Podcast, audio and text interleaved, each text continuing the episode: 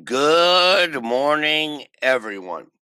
And today is the 20th day of August, 2020.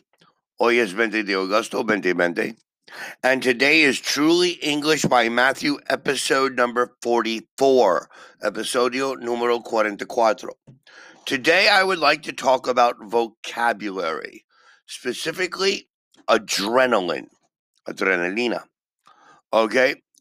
Which of the following would make you feel? Would you feel angry? Would you feel excited? Would you feel scared? Or would you feel nothing? So, first, if you're talking to someone that you're really attracted to, would you feel angry, excited, scared, or nothing? If you're taking an exam, if you're climbing to a high point and then looking down,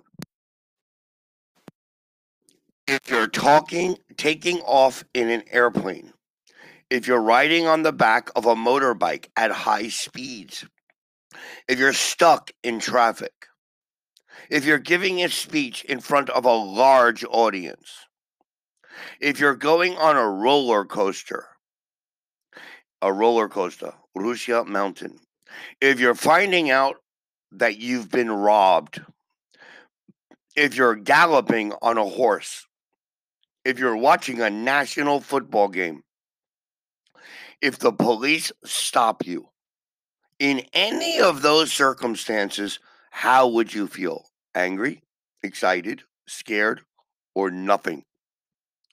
For example, if I'm talking to someone I'm very attracted to, I would feel excited. If I'm taking an exam, I feel nothing. If I'm climbing to a high point and looking down, maybe I would feel scared. If I'm taking off in an airplane, I feel excited. If I'm riding on the back of a motorbike, I feel excited. If I'm stuck in a traffic, I feel scared. If I'm giving a speech in front of many people, I feel excited. If I'm on a roller coaster, I feel scared. If I'm finding out that I've been robbed, I am very angry. If I'm watching my national football team, I feel excited. If I'm stopped by the police, I feel nothing. So then the question is what is adrenaline? Adrenaline is a substance which your body produces when you're angry, scared, or excited. It makes your heart beat faster and gives you more energy. Okay, now we understand. We understand what is adrenaline. We understand angry, excited, scared, nothing. We understand talking to someone that we're attracted to, taking an exam, riding a motorcycle. If we understand all these words, then we are increasing our vocabulary, which is very good. That is what we want to do. So, other words we have here that are also adjectives are angry, exhausted, incredible, awful, horrible, hilarious, bad, brilliant, excited, furious, tired, thrilled, good, funny, and strange. Now, we can use very. We can say very angry, very furious, very awful, very bad, very brilliant, very strange. So, adjectives like good, small, or pleasant can go with adverbs like very, fairly, or rather. For example, very good, fairly small, rather pleasant. You cannot use adverbs like absolutely and totally with these adjectives because they're gradable adjectives. The other type of adjectives are absolute adjectives. Strong adjectives like incredible go with verbs like absolutely and totally. For example, absolutely perfect, totally unique. Let me give you an, ex- an example. When Javier made his first jump, jump como paracaídas, he shouted, This is absolutely incredible.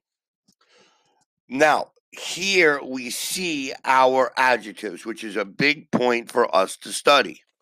But we also need to put attention on verbs. So we have to increase our vocabulary.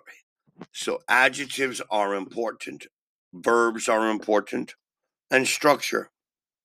If we're talking about sports, we have many sports.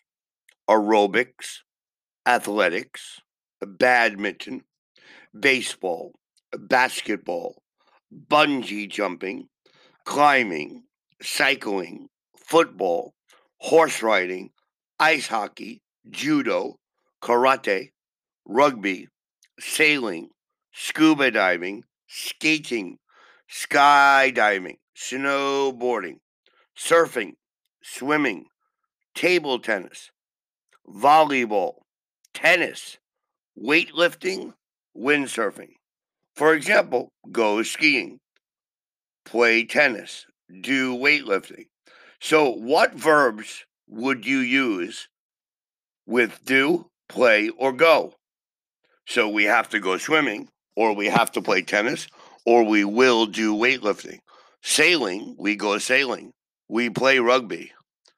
We do karate or practice karate. Okay, we go surfing. We play table tennis. So we have to practice these words, verbs, and adjectives. And then remember, when we're practicing the adjectives, we have gradable adjectives where we use good, small, or pleasant. Okay? Which gradable adjectives such as good, small, and pleasant, where we use very, fairly, or rather. And we have absolute adjectives, which we would say absolutely or totally with the adjective next. Thank you very much for listening to our podcast today. This is Truly English by Matthew. Please tune in tomorrow. And remember, if you have any questions, if you want any material, everything is free. Send me a message in Truly English in Twitter or in Truly English in Facebook or send me a message in where you're listening to the podcast. I will respond to all messages. And if you have any feedback, I would love to hear your criticism. Thank you and have a wonderful day.